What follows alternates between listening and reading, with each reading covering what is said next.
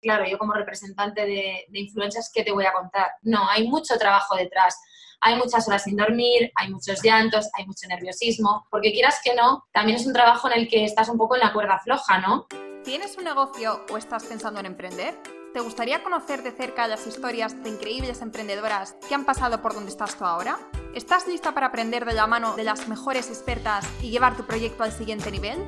Si es así, entonces estás en el lugar correcto.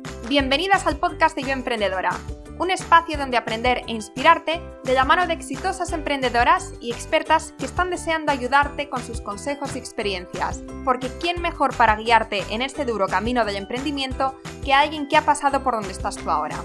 Si te gusta este podcast y no quieres perderte ningún episodio, entra ahora en yoemprendedora.es y suscríbete. Hoy vamos a hablar del tema de los influencers y vamos a obtener respuestas a las siguientes preguntas. ¿Cómo podemos asegurarnos que una persona es un influencer real y no ha comprado sus seguidores? ¿Qué tiene que hacer un influencer para tener una audiencia y colaborar con marcas? ¿Cómo podemos determinar el tiempo y costes de una campaña? Cuáles son las métricas a las que debemos prestar más atención para medir los resultados y muchas cosas más. Cada vez hay más personas interesadas en esta tendencia. De hecho, las búsquedas en Google de marketing de influencia han aumentado un 325% en los últimos 12 meses. Es decir, el sector de los influencers es brutal. Pero también es algo relativamente nuevo y todavía hay muchas preguntas al respecto, tanto para las marcas como para las personas que se quieran dedicar a este mundillo. Y para aclarar todas estas dudas, he invitado al podcast a Teresa Pérez, fundadora de la agencia de representantes de influencers Belleville Agency. Al final de la entrevista, Teresa da dos consejos que todas las marcas que quieran trabajar con influencers deberían escuchar. Así que quédate hasta el final. Y dicho todo esto, no alarguemos más las presentaciones y empecemos. Hola Teresa, ¿qué tal? Bienvenida al podcast de Yo Emprendedora. Hola Laura, encantada, igualmente, encantada de estar aquí contigo. Estoy bien, estoy, estoy cansada porque yo llevo un día de mucho ajetreo, pero bueno, contenta de estar aquí contigo hablando. Y bueno, ya sabes que tenía muchísimas ganas de, hablar contigo porque por fin puedo hablar con una experta en influencers, que ya sabes que este es un tema que, que está en boca de todos, pero hay tantas opiniones y tantas, tantas teorías y tal que, bueno, quería hablar con alguien que, esté dentro realmente de este tema y que nos pueda hablar de este mundillo. Bueno, espero poder ayudarte. Antes de empezar, me gustaría que nos contaras cómo llegaste a fundar tu empresa Belleville Agency. Pues mira, fue mm, la verdad que sin pensarlo.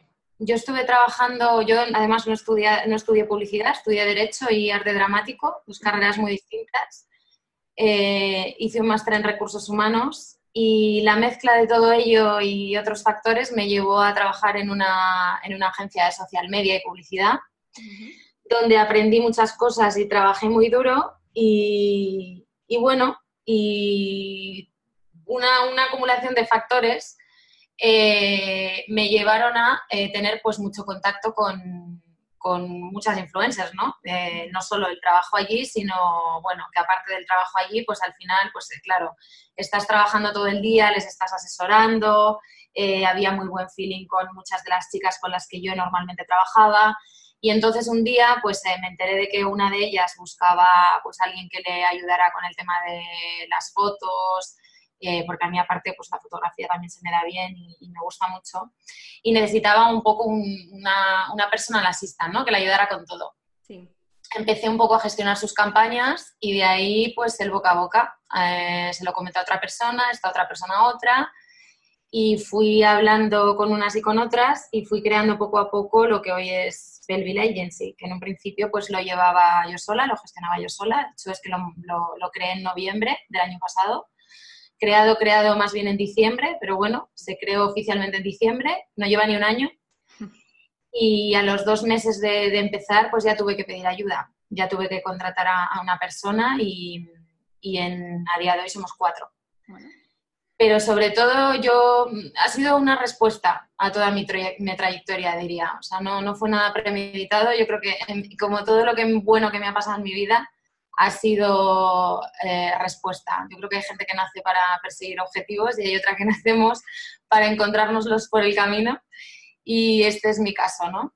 Em, La verdad que es un trabajo que, que, me gusta mucho. Si me hubieras preguntado hace años que, me, que, hubiera terminado dedicándome a la publicidad, te hubiera dicho que, estás de coña, porque no, no, me lo, no me lo había planteado nunca. Pero sí que es verdad que la publicidad creo que ha cambiado mucho, ¿no? Ahora se busca más autenticidad, se busca naturalidad, se busca espontaneidad en todos los contenidos y yo creo que eso es a mí lo que más me, ha llamado y, y, bueno, y el hecho de contribuir de una forma pues más honesta ¿no? y aportar contenido de calidad, que creo que es lo que, desde mi punto de vista, hacen los buenos influencers, pues es lo que, es lo que me tiene aquí, trabajando en esto. Bueno, o sea que fue, digamos, que algo que surgió de manera orgánica.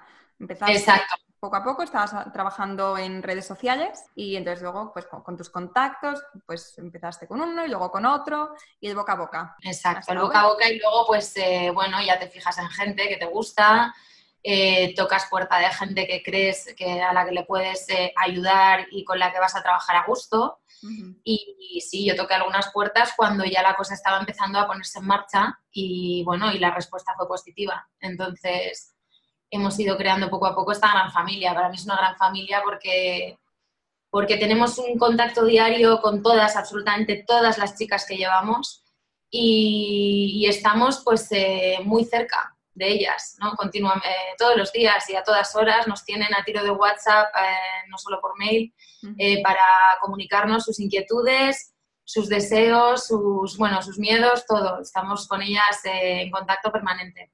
Que creo que es importante para hacer este trabajo, porque al fin y al cabo yo no quería crear una agencia con 50 perfiles porque no los iba a poder cuidar como a mí me gusta cuidarlas, eh, porque creo que es lo que a mí me da más satisfacción en este trabajo, el poder tener la cercanía que tenemos con, cada una de ellas. Es verdad que la, agencia ha ido ampliándose poco a poco, pero por otro lado he ido ampliando en, colaboradoras que están aquí trabajando conmigo. Entonces sí es verdad que ese contacto diario y cercano podemos mantenerlo y es mi, vamos, es mi deseo seguir haciéndolo así. Si no, no, para mí no tiene sentido este trabajo. O sea, yo quiero quiero aportarles todo lo, en lo que yo creo, ¿no? y, para que exista esa honestidad que ellas tienen que transmitir en su día a día, en sus publicaciones, creo que muchas veces necesitan mucho consejo y gente, bueno, que estamos aquí, que somos las que tenemos contacto con marcas y con todo tipo de agencias y vemos un poco lo que se cuece, pues, pues que podamos transmitirle todo lo que necesitan, ¿no? Claro. Y entonces, ¿vosotros qué hacéis? ¿Les asesoráis? ¿Les buscáis empresas para que colaboren? ¿Les hacéis fotos? O no sé, cuéntame un poco cuál es vuestra, vuestra labor con estas influencers. Pues mira, nuestra labor es de gestionar sus campañas, es decir, las campañas que a ellas les llegan, nosotras se las negociamos, eh, hacemos un seguimiento de toda la campaña, de toda la acción, de forma que a ellas pues eh, les sea mucho más fácil pues a la hora de... Eh, es verdad que muchas veces no saben ni cuáles son los precios de mercado que se están pagando por determinadas cosas, ni quiénes intervienen en las acciones, ni no tienen conocimiento de muchas cosas. Entonces ahí a la hora de negociar intervenimos en todo el seguimiento de la acción, les hacemos calendarios, les pasamos los briefings, estamos pendientes de que los cumplan en el momento de la publicación también. Hay muchas veces que las activaciones de publicaciones son por la noche. Tú tienes que estar ahí por la noche pendiente de que la persona corresponde esté publicando adecuadamente, ¿no? Que meta el link adecuado, los hashtags, las menciones, que el copy, el texto de la foto o publicación sea el correcto, etcétera, ¿no? Em, pero luego también hacemos una labor de asesoramiento, es decir, em, sí, si en un momento determinado una determinada influencer necesita una foto, eh, el equipo, aquí en Belleville tenemos un equipo eh, tenemos una persona eh, que forma parte del, del, equipo creativo que elabora contenidos necesarios. Cuando te hablo de contenidos, pues eso, que necesitas una foto que vaya tal día a hacer un shooting y que luego estas fotos se editen o te ayude a editarlas o te dé consejos de cómo editarlas, porque eso es otra cosa que hacemos, ¿no? Yo siempre desde que comencé con esto, yo les he comentado a las chicas, les he asesorado, ¿no? Les he dado consejos según lo que veía, tanto que se estaba trabajando aquí en España como fuera. Eh, para que sus galerías, por ejemplo, en el caso de Instagram, mejoraran. ¿Qué tipo de fotografías? Bueno, es que hemos llegado a hacer un dossier ¿no? de, cómo deberían ser los encuadres, eh, cómo debería ser la luz, eh, para que una fotografía se considere una fotografía de calidad. ¿vale? Entonces, eh, en todo lo que podemos, las ayudamos, en todo, porque luego también hay muchas campañas, ¿no? A ti te llegan todo tipo de campañas. Hay campañas que encajan con unos perfiles, hay campañas que no encajan con esos perfiles, sin embargo, encajan otras. Y, mm, hay campañas que, que, ellas me preguntan, ¿no? ¿Tú qué harías? Porque este producto no encaja con mi estilo de vida o tengo miedo de que la audiencia se me eche encima por tal cosa. Entonces tú también ahí tienes que estar, ¿no? Yo eh, hablo por mí, tengo que estar eh, bueno, pues pendiente de, eso y de, darles el mejor consejo posible teniendo en cuenta sus líneas editoriales, la de cada una, su trayectoria y sus circunstancias. Es muy interesante porque, o sea, vosotros lo que hacéis es le dais seguimiento, asesoramiento y paz mental a esta persona. Me gusta esto que dices de paz mental porque, porque eh, es cierto que muchas veces me, han llamado y me han dicho, ay, te doy muchísimo la lata, pero es que estoy muy segura con esto y tal. A mí no me importa que me llamen, yo lo prefiero. O sea, yo prefiero que si hay una persona que, con la que yo estoy trabajando, porque al final yo no siento que esté trabajando para nadie, sino que es un trabajo en equipo. O sea, eh, la, la influencer X y yo estamos trabajando en equipo. Ella genera sus contenidos, y las marcas vienen hacia ella, pero toda la gestión de marca la llevo yo y yo voy a por otras marcas, ¿no? Hay muchas veces que me dicen, oye, me gustaría colaborar con esta marca, intenta contactar, yo voy a por esas marcas y en muchos casos salen, ¿no? Las colaboraciones. Entonces, es un trabajo que hacemos en equipo y yo quiero que la persona con la que estoy trabajando, si está inquieta por algo, me lo diga. Entonces, siempre se lo digo, chicas, no tengáis ningún tipo de problema por llamarme, por mandarme un WhatsApp, decirme qué es lo que os preocupa o eh, si necesitáis consejo de, mira, estoy un poco estancada o bloqueada con esto, eh, ¿qué harías? Bueno, pues todo eso, ¿no? Tanto yo como las mm, tres personas con las que estoy trabajando actualmente en Belleville, eh, pues las cuatro lo hacemos, ¿no? Estamos muy cerca de, todas. Y mm, hablando ahora de los requisitos que tiene que tener un influencer, ¿Cómo, podemos saber si una persona es, influencer o realmente es una persona que simplemente sube fotos, tiene muchos me gusta, pero no, no tiene esa influencia en sus seguidores? Bueno, es una pregunta. Yo creo que influencer es una persona que, con su estilo de vida y su trabajo, ¿no? Pues eh, compromete en cierta medida a la audiencia, ¿no? O sea, la audiencia se compromete con ella, es decir, esta persona crea tendencia en la audiencia. Eh, yo creo que un influencer eh, tiene que tener muchas cosas para ser influencer, pero partimos de la base de que no hay una fórmula mágica, ¿vale? O sea, no, ahora yo entiendo que esto, bueno, pues está muy en auge y ahora pues hay mucha gente, eh, sobre todo gente joven, que quiere ser influencer, ¿no? Eh, pero no todo el mundo puede porque tienes que tener algo, ¿no? Eh, tienes que tener algo que es aparte de tener un gran carisma y empatía con, con, la audiencia que te sigue, ¿no? Tienes que divertir, tienes que entretener, tienes que aconsejar, tienes que alentar a la gente a, a crear cosas, a, vivir, ¿no? Porque muchas veces pues, es un mero lifestyle con el que estás eh, influenciando muchísimo a la gente, desde cómo voy a comprar hasta mm, la manicura, hasta, bueno, hasta cosas muchísimo más, de muchísimo más peso. Em, pero luego también es eh, ser muy constante, que es la regla número uno de las redes sociales, la constancia y luego ser un poco fiel a la línea editorial de uno, ¿no? Ser, un poco honesto y auténtico, es decir, no, imitar a todo el mundo, sino tener tu propia línea editorial, eh, contar cosas, ¿no? El storytelling es súper importante, contar. Em, y tener humildad, de forma que la audiencia se identifique contigo también, ¿no? Al fin y al cabo la gente que te ve porque le gustas, porque hay algo de ti que, que les llega, con lo que se identifican y luego hay otra parte a lo que a lo mejor ellos no pueden llegar y les llama la atención y les, ¿no? Y hacen que yo también quiero eso, ¿no? Eh, y luego eso, evolución de contenidos, yo creo, o sea, evolucionar, o sea, que es, también en lo que trabajamos mucho nosotras desde aquí. Nosotras cuando vemos que hay alguna persona pues, que ya viene haciendo lo mismo desde hace algún tiempo, decimos, a ver qué pasito podemos dar más allá para que, bueno, para que subas un, un escalón, ¿no? Pero, pero sí, yo te diría sobre todo el ser muy fiel a uno mismo. O sea, yo creo que las personas que, que, son actualmente influencers reales, bueno, han tenido algo que a la gente les ha, les ha gustado, ¿no? Mm. O sea, muchas veces no se trata del número de seguidores, sino de, de que tu estilo en sí sea, sea admirado y sea único. Y lo que comentabas de la constancia también es un factor clave porque cuánta gente ha empezado y quizá tenían algo que gustaba, pero, pero cansa mucho, ¿no? Porque puedes pensar que es algo fácil, que simplemente es hacer fotos, subir historias y eso lo haces de manera espontánea, ¿no? Con tu Instagram. Sí, la constancia es clave. O sea, la constancia es la regla uno de las redes sociales, pero en mayúsculas. O sea, tienes que ser muy constante porque ten en cuenta que eh, la gente, a la gente le gusta saber, es como cuando ves mm, una serie en televisión, sabes que ese día a las 9 de la noche está la serie de televisión y tú esperas esa serie con todas tus ansias y tus ganas. Tiene, la, gente tiene que, de hecho, si pasan dos días y hay una persona que no ha publicado, ya están preguntando, ¿qué te pasa? ¿Estás bien? ¿Estás mal? Es una cosa diaria, es una cosa de, de, sí, de saber, de, ofrecer a la, a la gente un contenido de continuidad. Y es verdad que eh, mucha gente, y aquí sí que, claro, yo como representante de, influencers, ¿qué te voy a contar? Pero, pero un trabajo de influencer no es hacer fotos, eh, como se piensa mucha gente. Un trabajo de influencer tiene mucho trabajo detrás. A veces uno solo ve una foto, una foto en la que sale una persona pues mm, con una ropa muy bonita, eh, una pose muy bonita, en un lugar muy bonito, y parece como que solo es esa la foto, pero a lo mejor para hacer incluso esa foto, esa persona ha estado días viendo localizaciones, ha estado días viendo qué se pone, y, eh, y, ha estado ya no solo bien, aprendiendo y viendo nociones de fotografía, sino eh, ojeando qué se está moviendo, ojeando cuáles son las tendencias de moda y ofreciendo un contenido respecto a eso.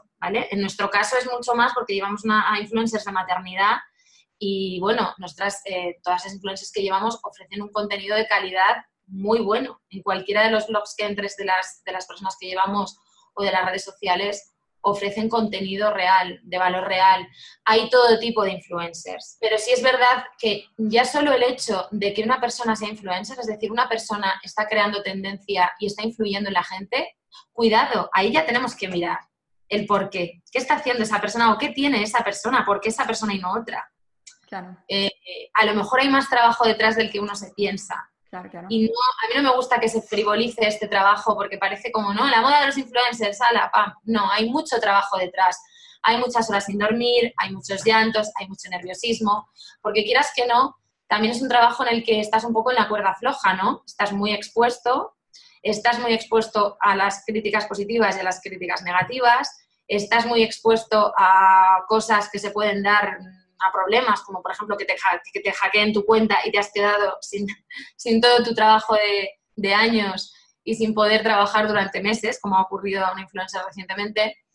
Y bueno, y es un trabajo que, eh, que es la gente que, vive, hay mucha gente que además está trabajando, o sea, aparte de esto tienen otros trabajos. Esto ya es un trabajo grande, pero aparte de esto tienen otros trabajos y, llegan de trabajar a las 6 de la tarde y se tienen que poner a crear contenido, un contenido que no tardas en crear media hora, que tardas tu buen rato.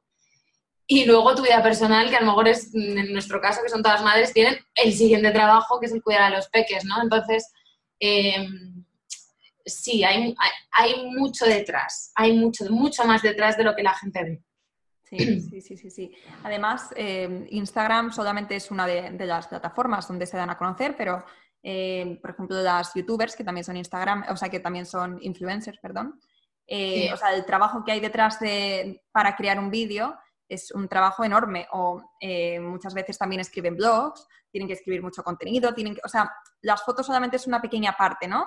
Eh, y luego eh, hay otras plataformas donde también se tienen que exponer y tienen que ofrecer su trabajo, que también requiere un montón de, trabajo, de horas, de, búsqueda de información, y esto también hay que tener en cuenta, ¿no? Claro, efectivamente, es, trabajo de documentación, es trabajo de redacción, es trabajo de encaje de, de agendas, porque luego también tú tienes que encajar contenidos eh, que vayan no solo, pues a lo mejor con temas de actualidad o con temas que tú creas que a tu audiencia les gusta, porque luego es ese, es trabajo de recoger todas las, todos los comentarios de tu, de tu audiencia, ¿no? E interactuar con ellos, es una parte muy importante. Parece a lo mejor una tontería, pero el recibir 200 mensajes privados en un Instagram un día, como les pasa a la mayoría, y todas los contestan o intentan contestarlo, y tienes que estar un buen rato contestando 200 mensajes. que, parece una tontería y cualquiera diría, hoy mira, qué trabajo contestar mensajes. Ponte tú a contestar 200 mensajes diarios, a ver si te apetece. Quiero decir, es que a veces banalizamos mucho las cosas, pero pero es muy importante recoger, porque al fin y al cabo tú estás haciendo, estás creando un contenido para tu audiencia. Entonces, recoger todo el feedback de tu audiencia es tan fundamental como cualquier otra cosa, ¿no? Porque es, a los que les tienes que tener eh, contentos y satisfechos con los que estás haciendo, aparte de ti la primera, por supuesto, la persona que trabaja, ¿no? Pero sí es mucho trabajo y en el caso de los blogs y, vídeos, como pasa en el resto de redes sociales, en Facebook, en Instagram, tienes también que encajar, pues yo que sé, con colaboraciones que te vengan de marcas. A lo mejor una determinada marca, pongo un ejemplo, de pañales, te viene y te dice, Mm, te apetecería colaborar y a ti esa marca te gusta porque la has probado, porque te, viene bien, porque, bueno, porque su filosofía encaja con la tuya, etcétera, pues mira, a lo mejor ahora no tengo un post de pañales, pero lo tengo que crear y lo tengo que encajar dentro de mi calendario, que ya tenía todas las fechas puestas aquí y tal. Y, o sea, quiero decir, hay mucho trabajo de gestión y hay mucho trabajo de, de creación de contenidos, porque además muchas ya llevan mucho tiempo y es una constante renovación. Eh, quiero decir, tienes que ver un poco eh, lo que decía antes, ¿no? Cómo vas evolucionando también. Eh, porque la audiencia también se cansa. Les tienes que ir ofreciendo cosas nuevas, les tienes que ir ofreciendo cosas nuevas que les vayan enganchando. Y tienes que saber qué es y tienes que ir probando. Y bueno, quieras que no, pues todo eso, claro, todo eso lleva muchísimo tiempo y ese es el trabajo, en realidad. Y es un trabajo bonito porque es un trabajo muy creativo en muchos momentos y de mucha satisfacción, pero claro, inviertes muchas horas en ello, invierten muchas horas en ello. Claro. ¿Y qué me dices del problema que hay con los falsos influencers? Es decir, la gente que, que compra a los seguidores, ¿no? Y que aparentemente pueden parecer influencers normales porque suben una foto y tienen ya miles de, me gustas en unos segundos, y, pero entonces como marca realmente ahí hay un gran problema, ¿no? Porque cuando están buscando influencers dicen, ah, esta chica, esta chica tiene mucha influencia, mira cuántos me gustas, mira cuántos comentarios pero realmente eh, no llegan a, nadie porque son comprados.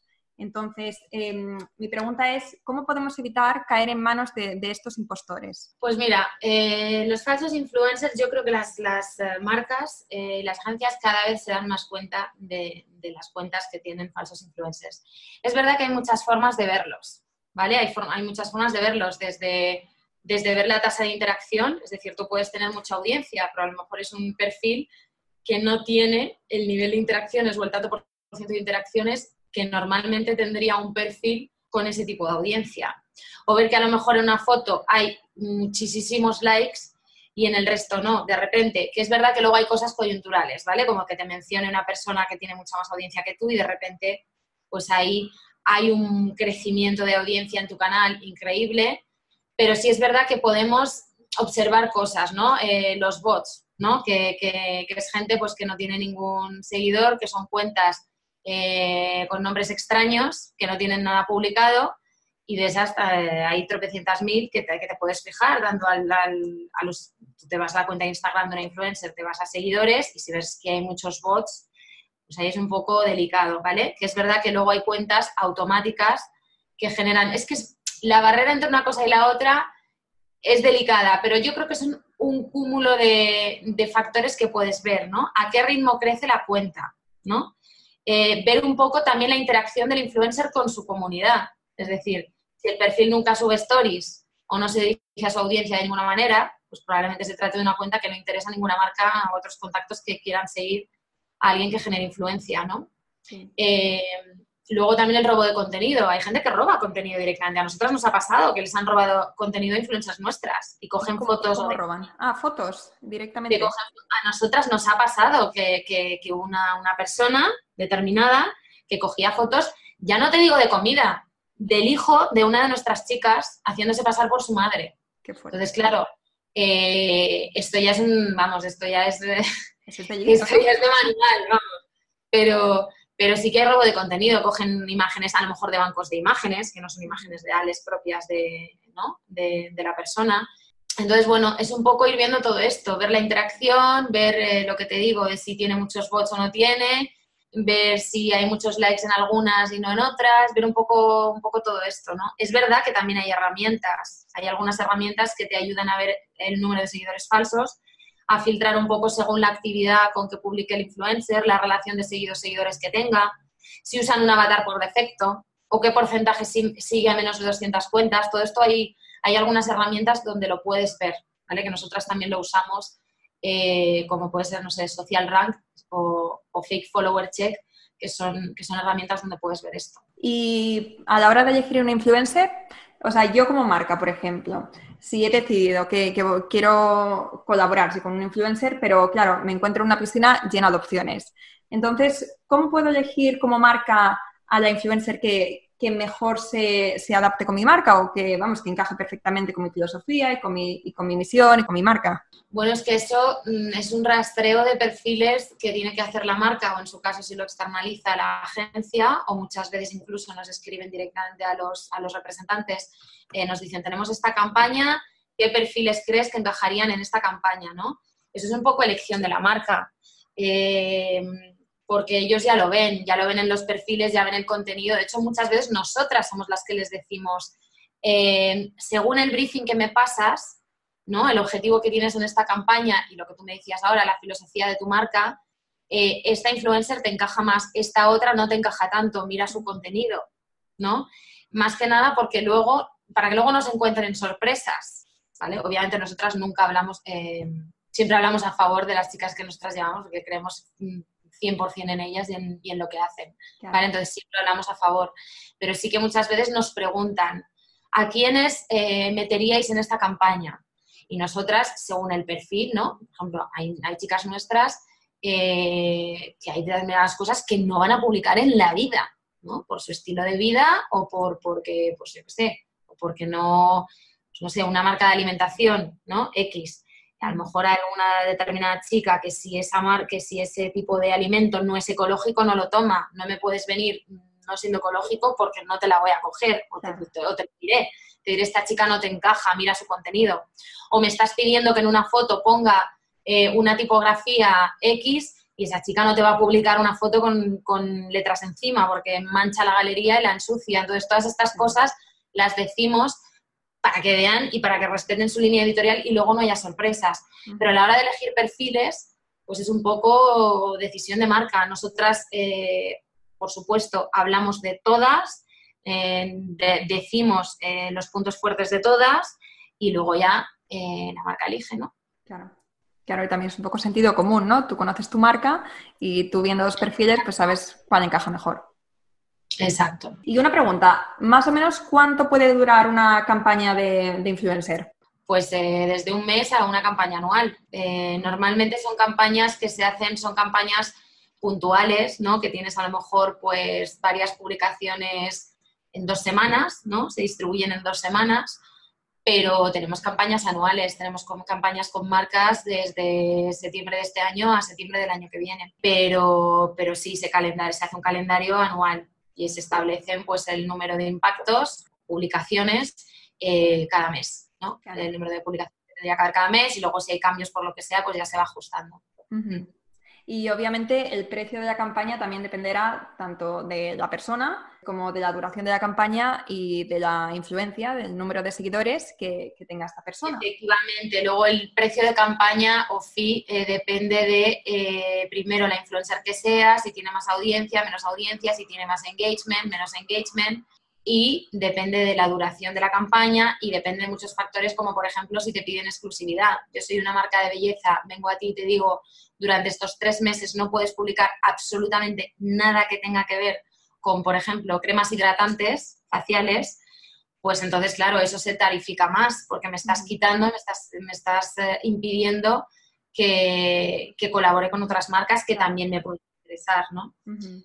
Eh, entonces hay muchos factores, sí, desde el perfil de la influencer hasta, pues eso, la duración, la exclusividad, el tipo de acción que sea, porque no es lo mismo publicar una story que publicar una foto o hacer un directo en Instagram o hacerte además un post en blog o asistir a un evento o asistir a un evento ya no en mi ciudad, sino en una ciudad que está a 500 kilómetros. O sea, ahí ya dependiendo del contenido de la campaña. Vale, y entonces, ¿cómo pueden medir las marcas el retorno de inversión? Pues mira, eh, eso depende de la campaña y de los KPIs que te hayas fijado. O sea, las métricas que permiten saber cuál es el, progreso de rendimiento de una campaña, ¿no? En función del objetivo que te has planteado. O sea, puede ser desde que tú midas eh, eh, la suma de interacciones que ha habido entre el número de impresiones, que sería el engagement, ¿no? Es decir, las impresiones es ver cuántas veces estamos apareciendo en el timeline de nuestros usuarios, ¿no? Yo soy una influencer, cuántas veces he aparecido en su timeline, esas son las impresiones. Las interacciones, el número de likes, el número de shares, el número de comentarios, etcétera, ¿no? el tráfico de una landing page, por ejemplo, ¿no? Que tú me dices, yo soy un cliente, yo soy una marca y quiero generar sobre todo ventas en mi página web. Yo te doy un link traqueado, ¿vale? Que con ese link traqueado yo voy a ver cuántas visitas están entrando en mi página web, ¿vale? Ahí también se puede medir.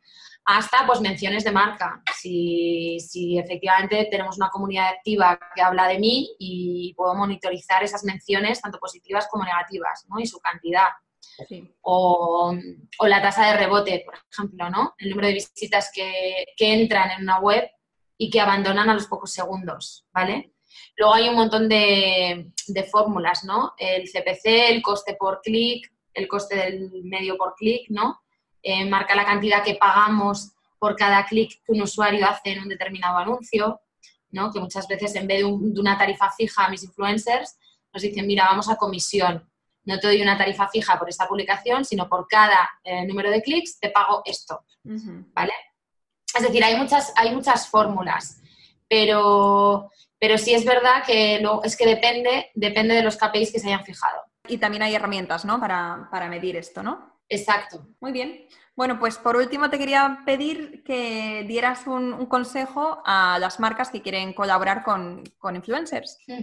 que nos llamen a Belville. a las marcas que quieren colaborar con influencers, bueno, eh, consejo no, yo más que nada siempre digo lo mismo, eh, que tengan en cuenta, que yo a las marcas se lo pido, tened en cuenta que vosotros tenéis, eh, por supuesto, vuestros objetivos y, que respetar y, que cumplir, pero respetemos también la línea editorial de las chicas, ¿no? Que muchas veces nos piden cosas que, que no siguen para nada la línea editorial de las chicas y cuando estás y cuando y cuando vas a una influencer es porque esa influencer te gusta y lo que está haciendo te gusta. Entonces no te puedes salir de ahí, ¿no? No puedes pedir luego que haga justo todo, todo lo contrario. Entonces siempre, siempre pedimos eso. Pero vamos, consejo, pues nada, que nos llamen a Belville, que tenemos, eh, que tenemos 14 influencers que trabajan como nadie y, y que son todas estupendas, fantásticas, con un contenido buenísimo y sobre todo muy auténticas, que yo es lo que también quería, quería crear en esta agencia, ¿no? Em, pues una, una, familia compuesta por, por, por personas auténticas, que es lo que a mí me, bueno, lo que a mí me, con lo que yo me siento a gusto, ¿no? Claro. Y lo que defiendo sobre todo. Claro. Bueno, pues eh, Teresa, muchísimas gracias por, esta entrevista. Me ha gustado mucho toda la información que nos has dado sobre campañas de influencers, cómo podemos colaborar como marcas, cómo podemos encontrarles, cómo podemos hacer el filtro y darnos toda la gente que, bueno, ya sabes, los fake. Y eso, y estoy segurísima que, que esta entrevista va a servir muchísimo a la gente que nos escuche, tanto marcas como también gente que se quiera dedicar a, a este mundillo. Gracias a ti, de verdad, por tu tiempo. Si te ha gustado este episodio, suscríbete, puntúanos en iTunes y compártelo con otras emprendedoras a las que creas que les puede interesar. Muchas gracias por formar parte de esta increíble comunidad de mujeres inconformistas. Hasta la próxima.